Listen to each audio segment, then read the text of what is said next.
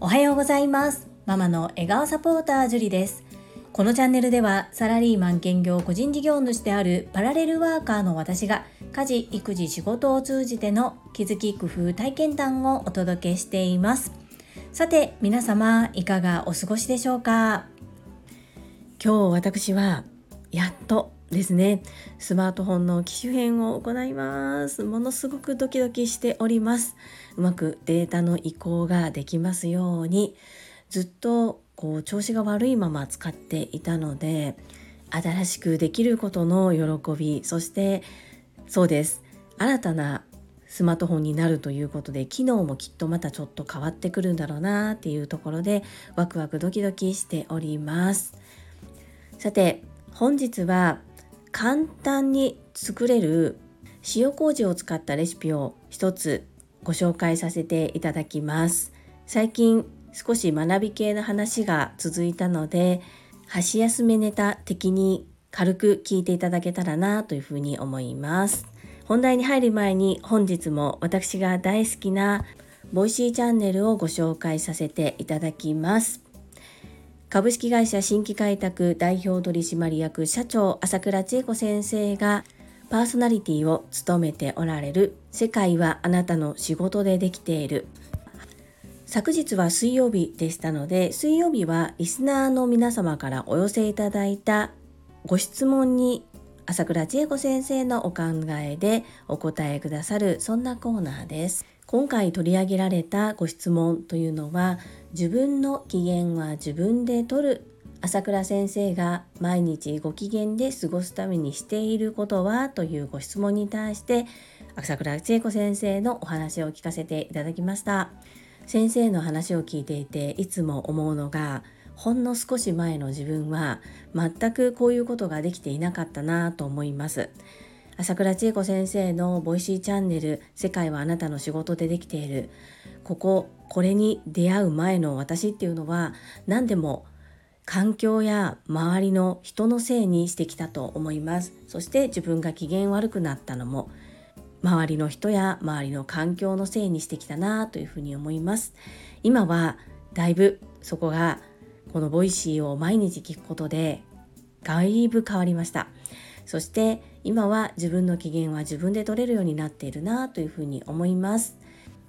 人それぞれに自分の気持ちよくなること好きなこと機嫌の取り方っていうのはきっと違うと思うんですけれども朝倉千恵子先生のお考えとっても参考になります。概要欄にリンクを貼っております。それと同時に文字起こしをしてくださっているビッグさんのブログも一緒に URL 掲載しておりますので耳と目とどちらからも学べる上質で贅沢な時間をお楽しみくださいませ。そして昨日の配信ではなんと私のこちらスタンド FM のチャンネルワーママへ届けパラレルワーカージュリスタジオのご紹介までしてくださいましたチャプター11にこちらのスタンド FM のサムネイルが載っています日々私の配信を聞いてくださる皆様もそうですが朝倉千恵子先生にもたくさん背中を押していただいて本当に皆様の応援っていうのが私の力となっております。とっても嬉しかったです。朝倉千恵子先生この度は私のスタンド FM を貴重な時間を貴重なチャプターを使ってボイシー内でご紹介くださったこと心より感謝申し上げます。いつも本当にありがとうございます。大好きです。そんなこんなで本日のテーマ、塩麹を使った簡単レシピです。過去にも一度お話ししたことがあるかなと思うんですが、新しいリスナーの方もいらっしゃいます。今一度夏に向けて私は本当に毎日作るのではないかというぐらいよく作るメニューなのでとっても簡単です。ご紹介させてください。その前に塩麹って何って方のために簡単に説明をさせていただきます。塩麹とは日本の調味料ですね。材料はたった3つでできています。今私は塩麹は自分で作っているんですけれどももちろん市販のものを使ってお手軽に作っていただくこともできますので是非作ってみていただきたいなと思うんですがなぜ私がこの塩麹を手作りすることになったのかっていうのは最初この麹って何っていうところから始まったんですね。皆さん麹って分かりますか？麹っていうのは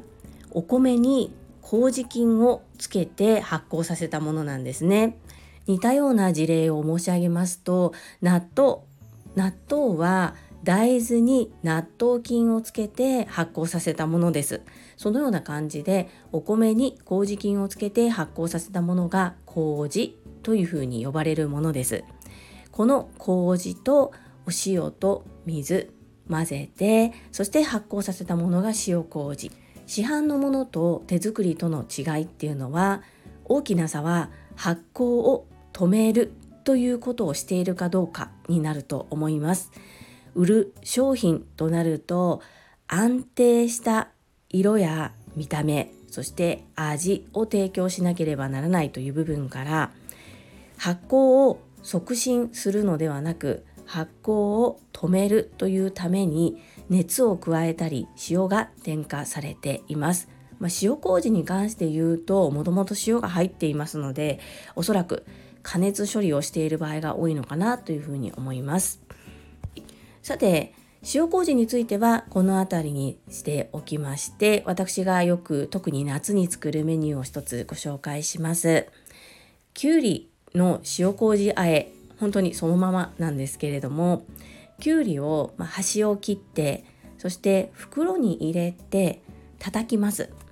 私の場合はパンやケーキを作る時に伸ばす綿棒を使っているんですがそんなのお家にないよって方は瓶とかでもいいと思います。きゅうりを切るよりも叩く方がこう切られたところの断面のボコボコができますよね。でそこにそのボコボコに染みやすいということで叩くんですけれどもどうしても叩くのが嫌だなって方は切っても大丈夫だと思います。でそのきゅうりの総グラム数の10%の塩麹を入れてもみもみする。それだけです。例えばきゅうりの総グラム数がそうですね。300g だったとすると 30g の塩麹を入れて揉む。以上です。浅漬けで揉んですぐに食べることもできますし少し置いてきゅうりがきゅうりから水分が出てから食べるっていうのもありですね。我が家の場合は子供たちも大好きでよく食べます。そしてこの塩麹の量では自分にとってはちょっとお塩足りないなって方は少し足してもらってもいいと思いますがね、減塩で食べる方が今は体にいいというふうに言われている時代ですのであまり塩分の取りすぎはどうかなというふうに思ったりしますそしてこの味をベースに例えば少しごま油を垂らしたりラー油をかけてみたり塩分量を少し減らして柚子胡椒を混ぜてみたりといろいろとアレンジが効きます。ぜひお楽しみいただきたいなというふうに思います。これから夏に向けてきゅうりお買い求めやすい価格でたくさん出てくる時期ですよね。ぜひお楽しみいただきたいと思います。腸活という言葉がありますね。腸の活動を良くする。そのためにも発酵食品、発酵食材を日々の生活に取り入れるっていうのはとてもいいこととされています。よくじゃあ毎日ヨーグルト食べたらいいんでしょっておっしゃる方いるんですけれどもヨーグルトは乳製品っていうことそしてもちろん発酵食品ではあるんですが脂質もあります。よくねダイエットをしているのでタンパク質をたくさん取らないとということでお肉ばかり食べていて結局油分もたくさん取ってしまう。いくら脂肪が少ないものを食べていてもやっぱり脂肪脂質っていうのはあるのでそこを考えた時に手軽に食卓に並べることができる発酵食品。塩麹おすすめです。本日は簡単にできる塩麹を使ったレシピのご紹介ということできゅうりの塩麹もみご紹介させていただきました。皆様ぜひ作ってみてください。本日の配信良かったなっていう方はいいねボタンを押していただけるととっても嬉しいです。そしてこれからも聞いてみたいなと思ってくださった方チャンネル登録をよろしくお願いいたします。またコメントをいただけたり各種 SNS で拡散いただけることも私とっても喜びます。どうぞよろしくお願いいたします。ここからはいただいたコメントをご紹介させていただきます。第628回朗読夢と金と息子の失敗談コメント返信にお寄せいただいたメッセージです。かおりさんからです。樹里さんおはようございます。今日もためになるシェアをありがとうございます。流星くんの1万円のお話を聞いてわあ子育て真っ最中に戻って子供たちに体験させたいって思いました。これもとっても素敵なこと素晴らしいです。今からでもお金の話子供たちとしていきたいです。いつもありがとうございます。かおりさんメッセージありがとうございます。この1万円の話は本当にどうなるかわからないまま一旦託したのでうちの子の場合はこうなりましたけれども全員が全員同じ結果になるとは限らないんじゃないかなというふうに思います。面白いですね子育てって本当に。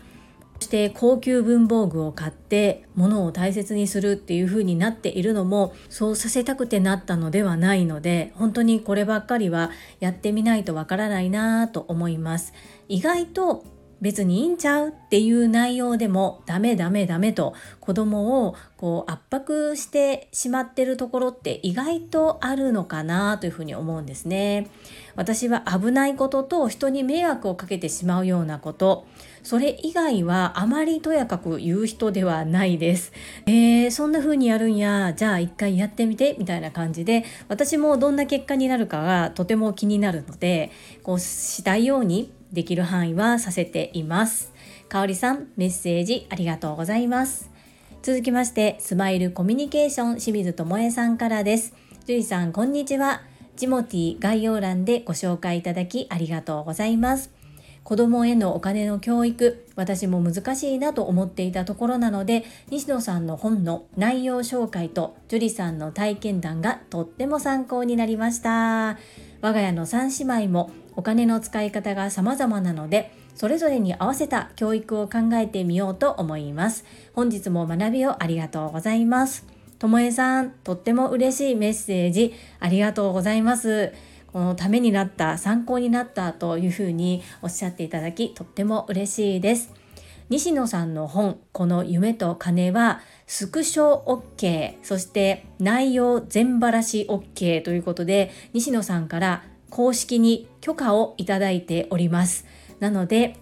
ともえさんもぜひぜひ周りの方にいっぱいいっぱいシェアしてお子様とも共有して話を膨らませていただけたらなというふうに思います。本当にそうですよね。子供それぞれにお金の考え方違いますよね。我が家も長男と次男で全然違います。